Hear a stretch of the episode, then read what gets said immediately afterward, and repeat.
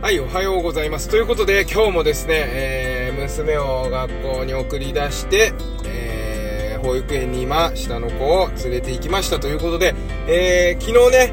え、ママと赤ちゃんが無事に退院して、で、ちょっとね、まだママがヘロヘロなんで、え、やんなきゃいけないなと思いつつですね、今朝ちょっとね、あの、娘の髪の毛縛ってもらったりとか、ちょっとだけやってもらったりとかして、なんとかね、また今日も、えー、朝の大忙しな日が、えー、過ぎたと いうことですけれども、あのー、とはいえ、相変わらずね、朝は大変だなと思いました。あの、ママが来たからね、こう、1週間でママいなかったじゃないですか。1週間ママいなくて、最初のね、あの、入院しちゃって最初の2日ぐらいは、結構きつかったんですよね。あの、ポロポロ泣いてみんな、ママいないっつって。で、3日目ぐらいから慣れて、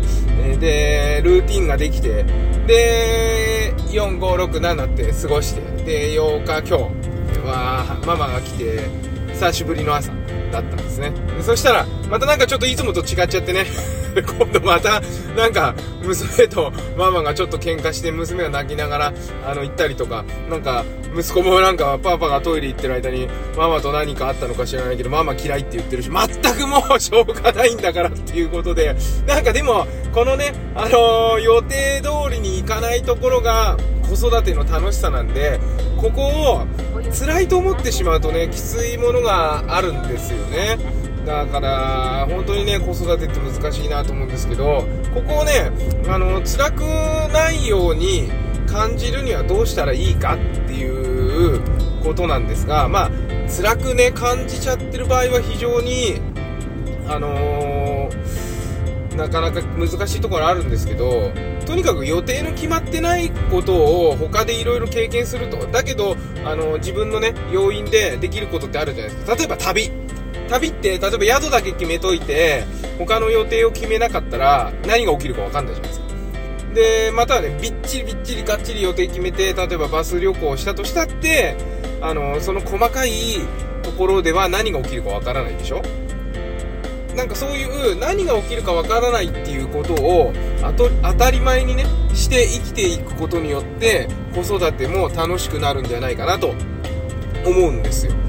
でなんかこれ非常に難しい話なんですけどやっぱり最近、あのー、小学校のね頃から、あのー、塾入ったりとかでその塾でやる勉強っていうのは漢字ドリルみたいなもんじゃないですか。あの穴埋めみたいなね。でそれって結局入試のためにやってたりとかして答えがあるものばっかりなんですよね世の中。だけどあのー、結婚して子供が生まれたりまたは恋愛するのもそうなんだけど答えってなかなかないんですよ。教科書があるわけじゃないし誰かが問題を作ってくれてるわけでもない。ということは答えってなくてね目の前にいる人の人がこうしたらどうなるかああしたらどうなるかっていうことが、えー、全てであってそこにはいくら想像しても予定立てても計画立ててもその通りいかないということがあるわけですよね。だからそこが楽しく乗り越えられるにはですねやっぱりその普段から趣味の中でねその予定が立てられない遊びをするっていうのはすごくいいなと思うんです。ででもねそれって趣味ってほとんどそんなことが多くて例えば釣りなんかもそうですよね。あのー、私バスフィッシングするんだけどブラックバスの釣りね。あ昔からするんですけどルアーとか買っていい道具揃えていい糸巻いていざ行ってみて1匹も釣れないってことは多々あるわけですよ。だけど1匹も釣れない1匹も釣れない1匹も釣れない1匹も釣れない1匹釣れたっていう時の楽しさ。これは計り知れない喜びがあるわけでそういうところにね子育てって似てると思うんですよね。だからこれをお聞きになってる釣り好きのあなた。あのー、子育てにぴったり合ってます。またはね、あのー、ウィンタースポーツ行くじゃないですか。よし天気良さそうだと。で行ってみたらもう午後から吹雪です。でもしょうがねえからじゃあ最後1本滑って帰るかみたいなだけど楽しかったね。って思えるあなた子育て得意です。よで だからなんかそういうことだと思うんですよね、うん、虫取りでもいいし山登りでもいいし結局その先に何が起きるかわからないそこを達成したことを楽しいと思えるような、あのー、生活を常に送る必要があってその生活が最近はねとても送ることが難しくなっているっていうことに対してすごくね問題を私は感じています。だからあの学校にうちの子供たちはね上の子小学校行ってるけど、まあ、小学校の中ではそれでいいと。だけど帰ってきたらなるべく自由にしてろよというふうにね思うんですよ。あの社会性を学ぶとかその友達ととかっていうのは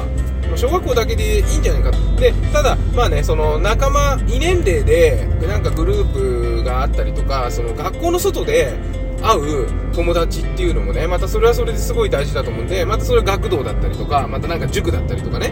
だから塾も悪いことばっかりではないんですね。だそういった目線でこうなんかやることは勉強なんだけど例えば塾だったらねやることは勉強なんだけどその他の集団の中で新たなね刺激を受ける。とでその集団はあのいつも一緒にいる小学校の友達とは違うからね何が起きるかわからないようなところがあってまたそこが楽しい。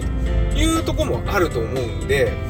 あのー、ちょっとそういった目線でねあの子育てすると